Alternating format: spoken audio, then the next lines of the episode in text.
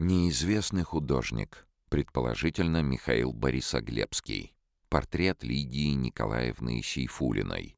1930-е годы. Этот портрет писательницы Лидии Сейфулиной поступил в Государственный литературный музей в 1976 году от ее племянницы Татьяны Дмитриевой как работа неизвестного художника. В 1970 году Зоя Сейфулина Шапира опубликовала мемуары, в которых рассказала про свой приезд в 1925 году к сестре в квартиру в Доме ученых на Дворцовой набережной в Ленинграде. В доме было шумно. Часто заходили Корней Иванович Чуковский, писатель Борисоглебский, который в этот период писал портрет Лидии Николаевны — Портрет, сделанный масляными красками, сохранился у нас в семье до сих пор. Казалось бы, свидетельство Зои Николаевны Шапира закрывает вопрос об авторстве портрета. Почему же при поступлении предмета в музей имя художника указано не было? Писатель, поэт, историк балета Михаил Борисоглебский совершенно неизвестен как художник.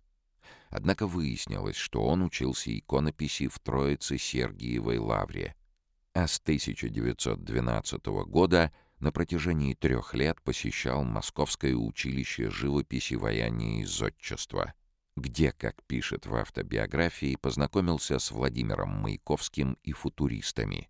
Не окончив курса, в 1915 году он уехал на Урал – где преподавал рисование и начал писать для периодической печати. Позднее на вопросы анкеты Союза писателей о социальном происхождении и роде занятий до революции Борисоглебский отвечал «Из рабочих, учитель и живописец». Переехав в Ленинград в 1924 году, он вступил в литературную группу «Содружество», в которую входила также и Лидия Сейфулина – так, вероятно, началось их знакомство.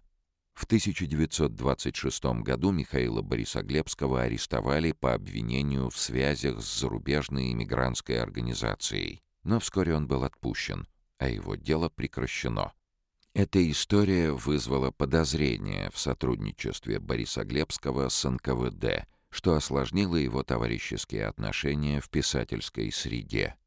Возможно, именно по этой причине – Имя Бориса Глебского предпочитали не упоминать владельцы портрета Лидии Сейфулиной.